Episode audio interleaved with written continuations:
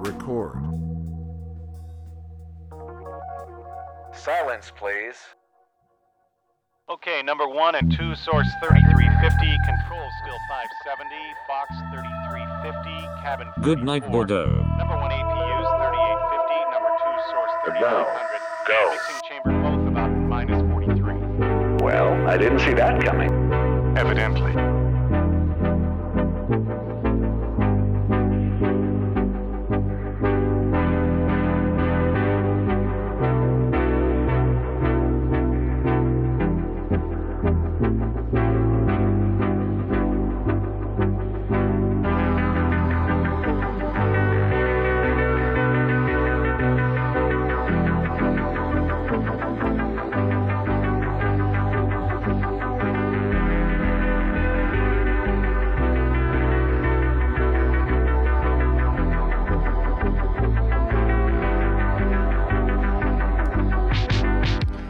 Chers amis du 88.1, bonsoir, bonjour à toutes et tous. Vous êtes à l'écoute de Goodnight Bordeaux. C'est le huitième euh, épisode de la saison ce soir et premier numéro de 2024. L'occasion de vous souhaiter à toutes et tous une belle année 2024, plein de beaux projets, de belles choses. Et euh, ben, il y en aura cette année, j'espère, sur le 88.1 aussi. En tout cas, on y travaille. Alors restez à l'écoute. Et ce soir, euh, on est en tête à tête avec Lucien. Bonsoir. Bonsoir. En duo, euh, c'est ce soir pour cette émission, Oui. pour une mise en abîme assez improbable. Et ouais. Euh, où on va jouer un peu le yin et le yang parce qu'on s'est pas tout à fait compris sur le thème de l'émission ce soir. Euh, moi j'ai compris les, un thème sur les duos improbables et toi Lucien. Alors que je t'ai juste dit, et si on parlait de duos de dingue, donc des super duos, quoi, des duos où la musique elle est bien, quoi. donc les, cool. les duos, euh, les duos de dingue. un duo donc, pour euh, parler de duo. Donc on parle voilà un duo pour parler de duo, une belle mise en abîme pour ce soir parce que moi j'étais parti sur le principe voilà les, les duos improbables euh, dans le sens que composer de la musique pour soi c'est quelque chose, composer de la musique avec son groupe, que ce soit plus ou moins professionnel, c'est des gens avec qui on a des affinités musicales, avec qui on a travaillé ça, c'est des gens avec qui on a choisi de travailler, j'espère. Il y a aussi le, le- le côté du duo qui a un côté un peu impromptu, c'est pas forcément quelqu'un avec s'improvise, qui, euh, ouais.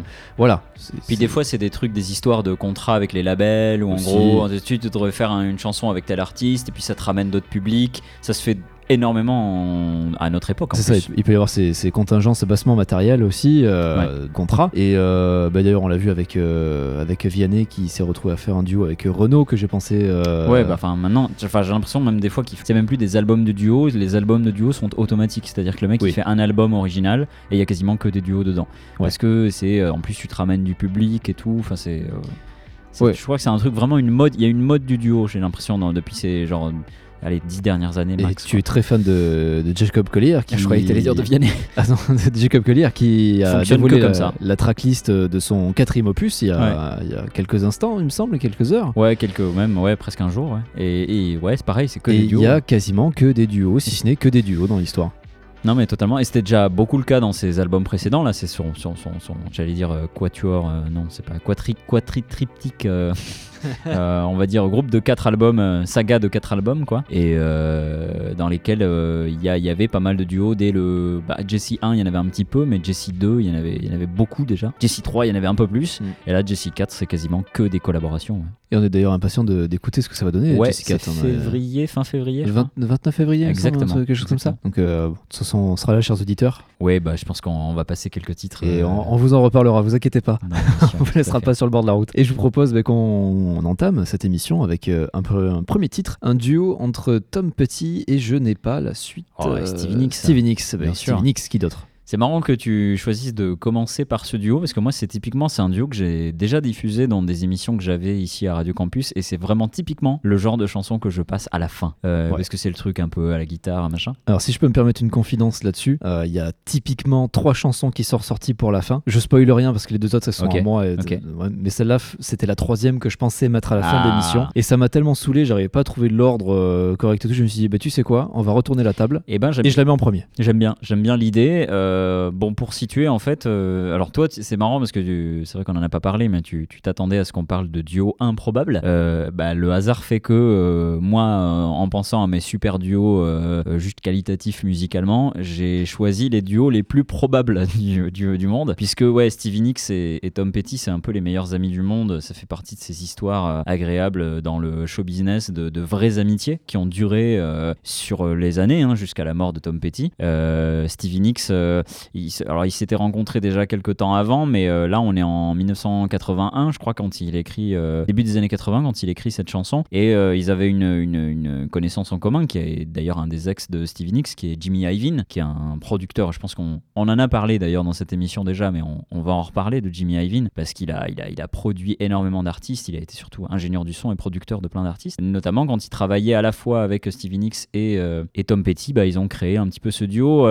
Alors, c'est pas leur plus connu Insider euh, tous les deux. Ils ont fait euh, Stop Dragging My Heart Around, je crois, si je, le titre est complet, qui est une chanson d'amour un peu, un peu classique, qui est très très très connue, qui est un gros succès de Stevie Nicks et, Tom Petty. Mais c'est vrai qu'ils ont des voix en fait qui s'accordent bien. Euh, lui, il a la voix un peu qui, accroche et qui est un peu sombre, et elle, elle a une voix vraiment très rocailleuse. Bon, mais Stevie Nicks de Fleetwood Mac, pour ceux qui connaissent pas, elle a une voix assez unique et ça s'accorde bien. Et là, c'est une histoire de cette personne dans un couple où en gros, quand, quand la relation amoureuse est pas réciproque, toujours une personne qui du coup se, se- bah, est mise de côté euh, naturellement par les choses. Et en fait, là, le, ce que j'aime bien avec cette chanson, c'est que le narrateur, c'est un double narrateur et du coup, c'est le gars et la fille. D'un côté, le gars qui dit qu'il est mis de côté par la personne qu'il aime et la fille qui dit qu'elle est mise de côté par un mec qu'elle aime. Et du coup, ils se retrouvent tous les deux là-dessus, quoi. Même si la chanson, elle, ne, met pas en, en rencontre deux personnages, c'est deux personnages qui sont peut-être euh, à deux coins du monde opposés et qui racontent la même chose. Et c'est ça que je trouve très beau. Et ça s'accorde parfaitement. Là, on est en live euh, dans les années 2000. hein. On est dans la dernière partie de la carrière de Tom Petty avant sa mort. Et du coup, il y a une vraie. euh, c'est une surprise en plus. Alors, je crois qu'on est en 2005 ou comme ça.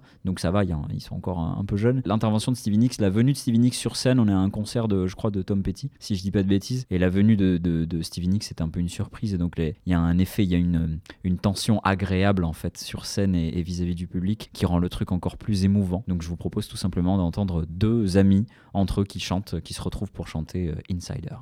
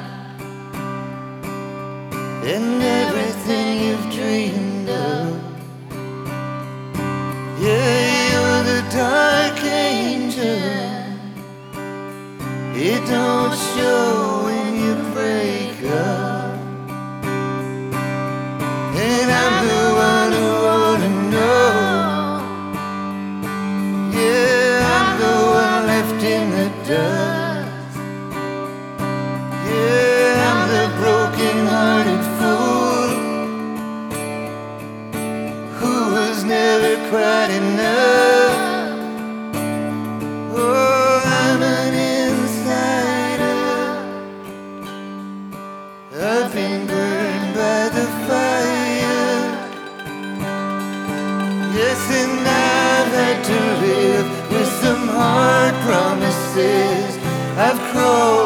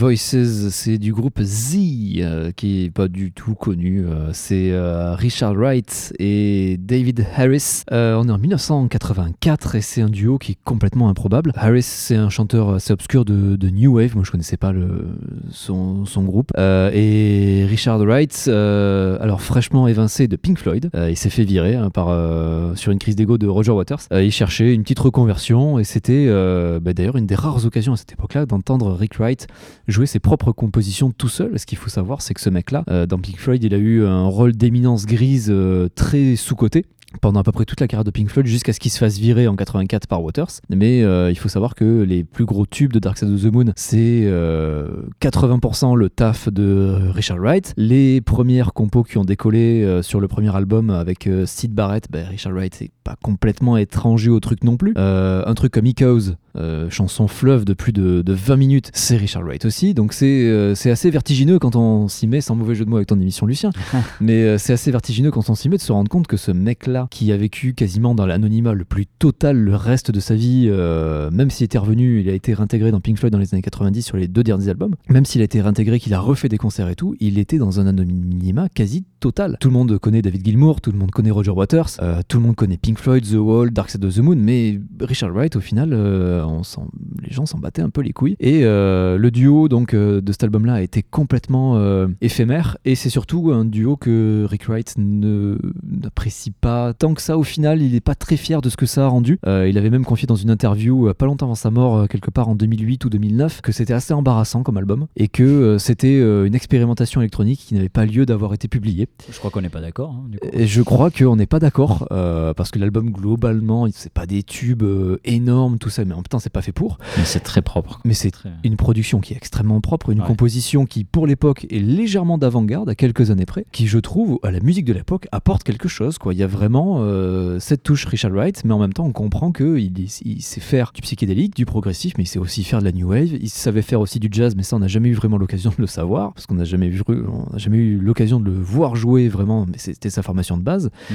Et c'est vraiment, euh, j'ai vraiment avec ce mec-là le sensation d'une, la sensation d'une carrière gâchée avec ce, avec ce musicien-là. Et donc je vous, vous invite, chers auditeurs, à écouter ses albums solo et surtout à vous intéresser à Pink Floyd et à chercher les, les titres qu'il a composés lui, notamment sur Dark, Dark Side of the Moon, il y en a pas mal, où euh, c'est lui. Et je vous propose bah, qu'on continue avec euh, le titre suivant qui nous est proposé par Lucien, Distant Star. Ah oui, Distant Star. Alors là, on est euh, avec les First Aid Kit. Alors toujours hein, dans la série des duos probables de mon côté, euh, puisque euh, les First Aid Kit, ce sont tout simplement deux sœurs. Donc euh, il n'y a aucune surprise à les voir chanter ensemble. Ouais, en fait, ça c'est... euh, euh, en gros, quand on a parlé de duo, j'ai tout de suite pensé à, à ces duos de voix que je trouve qui, dont elles s'harmonisent parfaitement l'une et l'autre. J'ai déjà passé du Mille Carton Kids dans cette émission où c'est euh, deux gars. Il y a évidemment, et, et c'est leur influence principale, Simon Garfunkel, des, vraiment des voix qui s'accordent parfaitement. Je suis très très fan de ça. Surtout quand c'est deux voix uniquement. Je trouve que des fois, tu peux réussir à créer un unisson parfait, quelque chose qui va créer presque l'équivalent d'un chorus naturel en- entre deux voix. Et ça, je trouve que c'est assez fabuleux. Et bah, euh, pour vraiment bien résumer ça, il y a les euh, deux sœurs euh, Soderberg, pour ne pas mal prononcer leur, leur nom, deux sœurs suédoises, Johanna et Clara, qui ont ce groupe First Aid Kit qui a été révélé, je dirais, vers à peu près vers 2015, euh, un peu avant, 2014-2015. Elles ont fait une chanson en particulier qui a tourné pas mal. Il y avait des pubs de bagnoles, je me souviens à l'époque où il y avait leur musique et tout. Euh, et j'aime beaucoup leur parcours. Euh, elles ont enchaîné euh, avec plusieurs albums depuis, dont un qui s'appelle Ruins, je crois, qui est un de mes préférés, qui, qui est pas forcément le plus connu d'ailleurs, qu'elles ont écrit après s'être toutes les deux d'ailleurs respectivement séparées de leur de leurs compagnons et ça, ça a été très inspirant en termes d'écriture et je trouve que surtout c'est ça moi qui m'intéresse surtout c'est que non seulement elles ont des voix magnifiques qui s'accordent bien elles pourraient être juste de très bonnes musiciennes ou de très bonnes chanteuses mais c'est surtout des autrices de, de très très grand talent et notamment on l'entend avec Distant Star. Euh, c'est en plus elles c'est pas leur langue maternelle l'anglais hein, puisque comme je disais elles sont suédoises. Même si voilà en général les peuples nordiques ont vraiment une très bonne affinité avec l'anglais et qu'ils savent écrire de la bonne folk. Euh, là vraiment euh, les First Kits c'est c'est masterclass. Moi je suis très très très très fan de leur écriture et je pense que il y a une belle preuve de, de cette écriture dans Distant Star que je vous propose d'écouter immédiatement. Well, goodbye never seems finished. Just like these songs that I write. They hang aloft like stars in the night. But there's nothing left but the illusion of a light in you. You could have been mine. Your mother,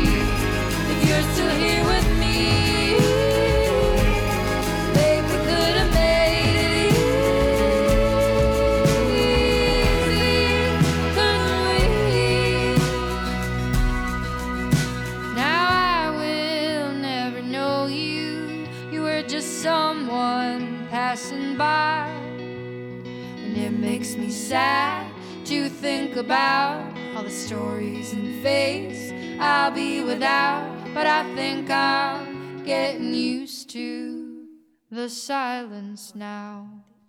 When the world leaves you feeling blue, you can count on me. I will be there for you. When it seems all your hopes and dreams are a million miles away, I will reassure you. We've got to all stick together, good friends are there for each other. Never ever forget that.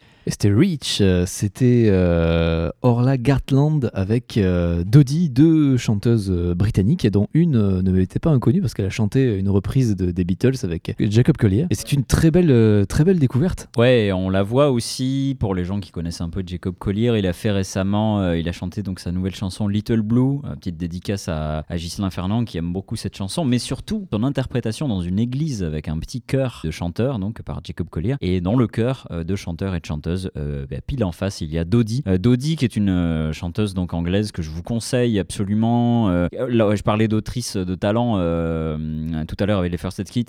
bah, juste derrière, enfin même pas derrière, hein, c'est pas un classement chronologique, mais juste avec elle, il y a aussi Dodie qui, écrit des trucs incroyables. Personne n'écrit d'ailleurs comme, comme Dodie, et ça c'est quand même assez dingue. Dans des écritures un peu introspectives et une construction de la mélodie. Si on l'associait à des chanteuses françaises, je pense à Pomme en premier, euh, qui fonctionne un peu pareil, cette façon de construire un peu la mélodie autour de la voix et du texte plutôt que des arrangements. Donc ouais, ouais, ouais, grand- grande, grande chanteuse euh, là-dessus. Et donc dans ses amis, elle a une certaine Orla Gartland qui, commence à avoir une sacrée carrière en solo aussi de son côté. Et donc deux voix que j'aime beaucoup, qui s'accordent parfaitement. Là, il n'y avait pas une seule fausse note euh, dans ce qu'on vient d'entendre. Et ce que je trouve assez génial, je l'avais passé dans Vertigo cette musique parce que dans les captations live, un peu des trucs improvisés où il y a rien qui dépasse et c'est parfait alors que elles sont toutes les deux dans une chambre avec un petit micro merdique. Ça s'entendait un peu, j'en suis désolé. Euh, mais en fait, l'interprétation en elle-même est parfaite. Et surtout, surtout, surtout, c'est une chanson un peu pourrie à la base. C'est euh, comme tu disais donc euh, Rich de S Club 7. S Club 7, c'est vraiment euh, boys and girls band euh, type Spice Girls un peu anglais. Et en fait, si tu écoutes l'original, c'est vraiment Reach for the sky, c'est un truc ça part dans tous les sens. Et en fait, il faut vraiment creuser pour se rendre compte que l'arrangement est très jazzy, un peu comme on l'a entendu là avec la guitare. C'est les accords sont un peu particuliers, etc. Mais tu fais pas gaffe dans l'original quoi. C'est vraiment un truc de danse un peu à la con, très sucré. Et en fait, elles en font une version hyper. en plus, les paroles sont super cheesy euh, et, et- et elles en font un truc hyper intéressant quoi. Et on va continuer avec euh, alors quelque chose de moins jovial. Mais, mais, mais. euh, et- un peu. Ah ouais, voilà. et ce soir, je suis le némésis de cette émission. Lucien, toi, tu proposes des, des vrais duos dans la règle de l'art. Toi, t'as fait RP jusqu'au bout. Voilà, moi, j'ai été un peu le, le vilain petit canard dans cette histoire. Et je vous propose un duo entre Hemlock Ernst et Kenny Segal, qu'un titre qui s'appelle Less Unsettled. C'est paru en 2019 sur l'album Back at the House. Et on part clairement sur un vertige. Lucien, désolé, je te pique un peu ton concept. Mais euh, on a un petit vertige parce que euh, Hemlock Ernst, j'en ai déjà diffusé ici même. J'ai déjà diffusé Down du même album qui est excellente. Down, down, down, down. Exactement, celle-là même. C'est le même album avec les mêmes artistes, mais notre programmateur musical a aussi diffusé sans le savoir des œuvres de Hemlock Ernst, mais sous un autre nom. Euh, c'est deux salles, deux ambiances complètement. D'ailleurs, on en parlait juste avant l'émission. Hemlock Ernst, c'est le nom de scène en solo de Samuel T. Herring, qui est juste le chanteur et euh, guitariste, il me semble, de Future Islands, qui ont sorti un album euh, il, y a, il y a peu de temps. Et c'est quand vous, si vous connaissez Future Islands, que vous écoutez euh, Hemlock Ernst avec Kenny Segal, le, le mindfuck est assez intense. Mais oui. Puis on a du mal à s'imaginer que c'est le même mec qui arrive à faire ce rap euh, vachement euh, limite un télo, très produit, avec euh, de la lofi, mais vraiment pas de la lofi à deux balles, vraiment de la belle, bien, bien faite, bien pensée, bien construite, avec de belles instrus, des textes, des trucs, c'est ciselé. Alors Kenny Segal qui a participé aussi, mais avec un, un flow bien ciselé et tout. S'imaginer que c'est le mec aussi qui fait quelque chose d'un peu plus, un peu plus pop, un peu plus euh, rock aussi sur les bords euh, avec Future Island, c'est quand même euh, assez incroyable. Trop bien. Je trouve le, le contraste est quand même génial. On reste quand même dans les deux, on reste dans des teintes assez sombres. Globalement, Future Island, c'est pas ultra jovial non plus. Ben là, c'est euh, l'album est globalement euh, assez euh, assez sombre. C'est mais il y a une sorte de sérénité. C'est très sombre, mais il y a une sorte de sérénité dans cet album-là. On peut l'écouter vraiment pour se détendre, pas en joie, mais pour se détendre. Il y a une il y a une cohérence de dingue entre les morceaux du début à la fin. C'est vraiment tout est cohérent. Il y a vraiment une progression. Les samples sont super pertinents, bien travaillés. C'est une énorme source d'inspiration si on veut bosser des compos un peu type euh, down tempo, lofi, euh, sur la construction, les choix des sons et tout. Il y a vraiment euh, un gros gros travail esthétique. Thierry Maurice, si tu nous écoutes. Et Titi, si tu nous écoutes, et là t'as un paquet de trucs à choper euh, là-dedans si tu veux faire des petites tracks sympas, du, du lofi, tout ça. Il y a vraiment plein de choses à choper. Et je vous propose ben, qu'on écoute tout de suite. Donc c'est Less Unsettled et c'est donc pas de Future Island, mais de Hemlock Ernst avec Kenny Segal.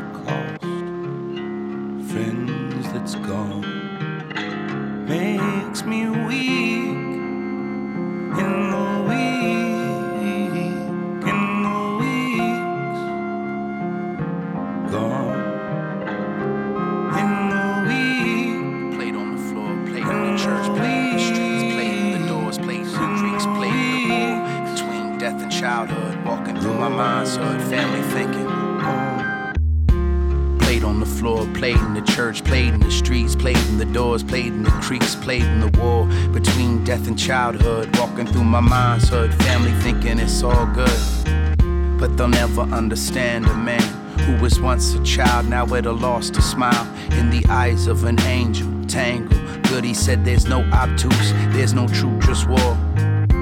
I came up with swag blunts and battle raps. My words were my armor, and my words a mask. From my tragic lapse, afraid of my own hand with no idea why the young guys had to die. Inhale, exhale on the life side, dreaming of a time where we all got high. Smoky eyed teenagers in the backwoods with backpacks stacked full of mixtape linger when the strangers pass. Gas face blast from the past 10th grade. We out by the shore throwing rocks to the storm like pine needles and blind seagulls. We all resigned to the ground, looking towards an infinite sky. Looking towards the end, and I've tried. Dreaming of a place where we all could fly. Free as the birds that circle me in my sleep and hush the nightmares, cause this world's playing for keeps. Slept on the benches, slept in the hallways, slept under bridges in Salem heat waves. Woke up on the porch to watch the sun change, sunrise, sun rays, one blind, one day. Life turns simple now, mundane. Hair once pepper, now salt gray. Salt water cleans the wound, but the scars stay. Stitching up the pieces while the song plays. We set out Stitching up the pieces while the song on plays.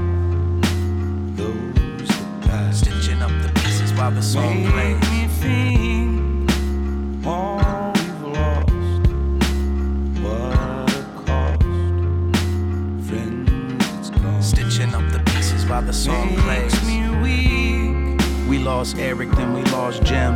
Remember hearing elevators as they walked him. Me and you and your mama in the church move, staring after silent why it's him and not you. What a friend shouldn't do. Passed a quart of sadness round the table with you. Addicted in my youth, but they're tabling you.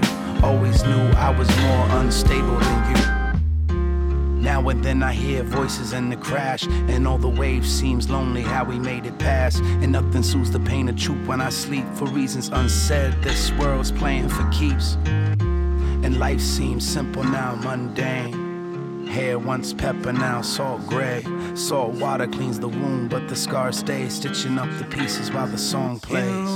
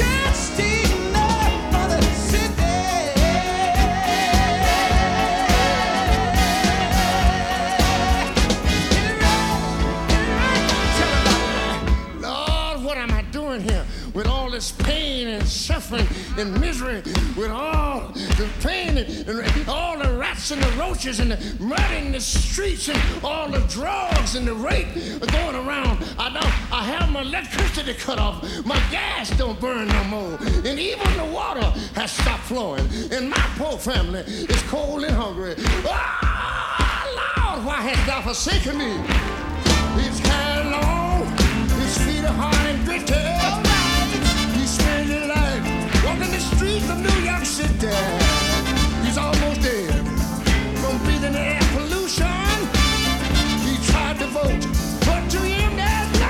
solution.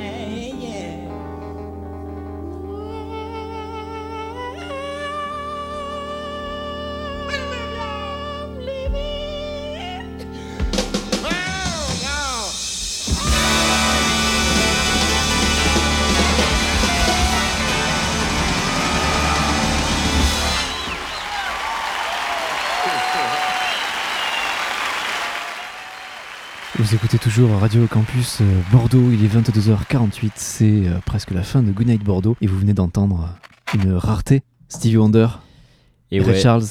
Living, for the City, c'est une rareté pour la bonne et simple raison que vous venez d'entendre un extrait d'un concert anniversaire, alors euh, concert hommage à la carrière de Ray Charles.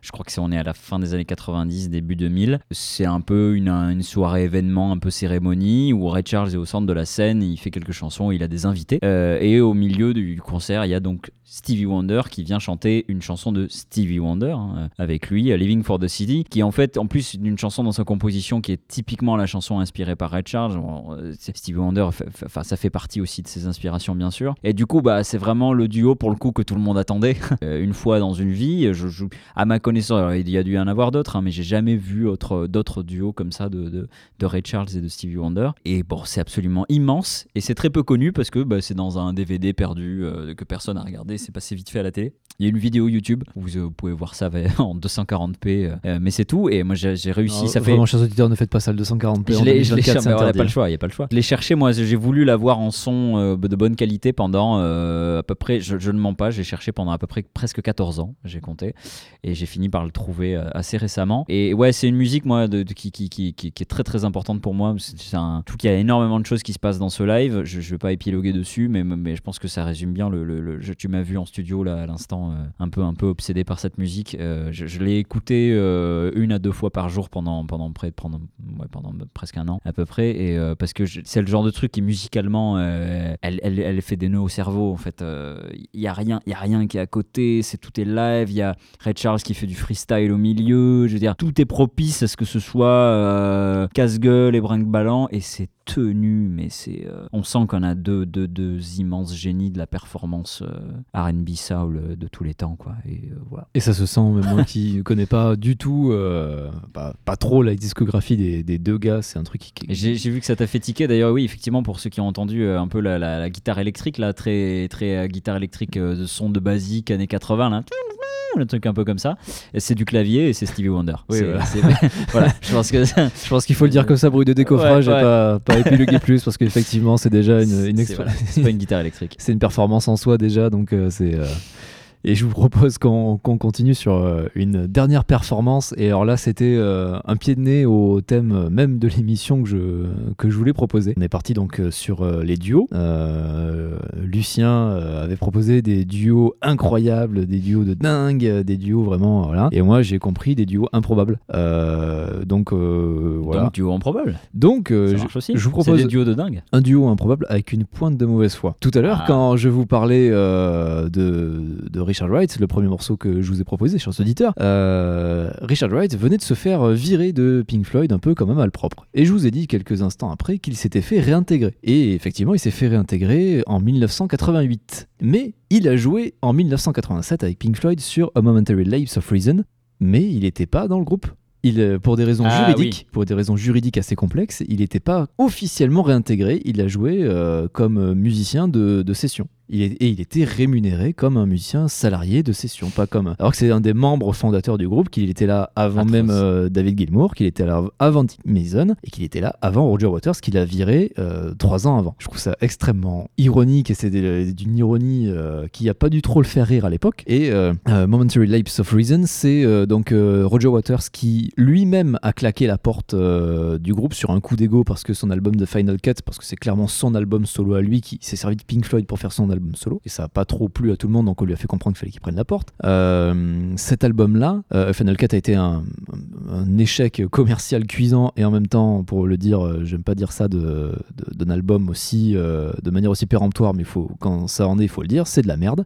C'est mal réalisé, c'est mal écrit, c'est larmoyant, c'est répétitif, c'est pas créatif du tout. Il s'enfonce, c'est un très mauvais The Wall en fait. Final Cut. Et heureusement qu'il dure que 48 minutes parce que plus ça aurait été déraisonnable. Donc après cet album-là, la réputation de Pink Floyd a pris un sacré coup. Euh, ils ont pas réussi à remplir les salles de concert pour Pink Floyd dans les années 80, c'est quand même euh, assez incroyable quand on sait qu'ils ont fait Dark Side of the Moon, The Wall, Animals, Wish You Were Here il y a quelques années avant, donc c'est quand même incroyable d'en arriver là. Roger Waters, très vexé, dit que c'est la faute du groupe et pas de sa faute à lui, donc il se casse et il commence sa carrière solo qui va être un échec. Donc euh, bah, David Gilmour, le guitariste, reste seul aux commandes avec euh, Nick Mason qui a toujours été plus en retrait. Lui, c'était plus un, outil quoi. Nick Mason, il était là, ouais, je joue de la batterie, puis je réfléchis pas plus que ça. Et David Gilmour se dit que pour écrire un album, ce serait quand même mieux d'avoir de faire revenir une des éminences grises du groupe. Sid Barrett, ça va pas être très simple parce que depuis son overdose de LSD, il est quand même pas super euh, stable comme garçon. Euh, Roger Waters, il vient de claquer la porte sur un coup d'ego et de toute façon, ils étaient en très très mauvais termes les deux, donc euh, pas question. Donc il a rappelé Rick Wright, qui a accepté avec plaisir de venir jouer et avec euh, tellement de plaisir que ça s'entend dans le morceau que je vous propose. C'est le morceau d'introduction de Momentary Lapse of Reason, euh, dans lequel euh, c'est 50-50 quasiment. C'est moitié composition de David Gilmour, moitié composition de et écriture de Rick Wright, et c'est quasiment un très beau 50-50. Alors il y a aussi, j'ai oublié le, le nom, un parolier qui a bossé avec eux, donc j'ai oublié le nom malheureusement, qui a bossé avec eux. Donc c'était un jeu à, à trois, trois paires de mains pour écrire, et on sent vraiment, il a une interprétation, c'est beaucoup, beaucoup de clavier cette introduction là de l'album, et on sent que c'est, euh, ça, ça pourrait symboliser cette musique-là le retour de Rick Wright aux affaires et son retour dans Pink Floyd, parce Mm. qu'on sent vraiment c'est la patte de Rick Wright du début à la fin, pur et dur, tel qu'on l'a jamais entendu. euh, jusque-là, on l'a jamais entendu aussi pur. Et je vous propose, chers auditeurs, qu'on se quitte là-dessus et qu'on se retrouve dans deux semaines, même lieu, même heure, pour euh, parler. euh, on parlera de timbre dans deux Oh, semaines. bonne idée. 1er février. On parlera de, de timbre et en attendant, euh, on se quitte donc sur ce dernier morceau plein de timbres déjà. Oh, Signs of Life Oh oui. de, de Pink Floyd. Il faut qu'on invite Thierry pour la peine, ça va lui parler. le Il faut qu'on invite. Thierry. Le thé, si tu nous écoutes, tu seras là le 1er février. À la prochaine.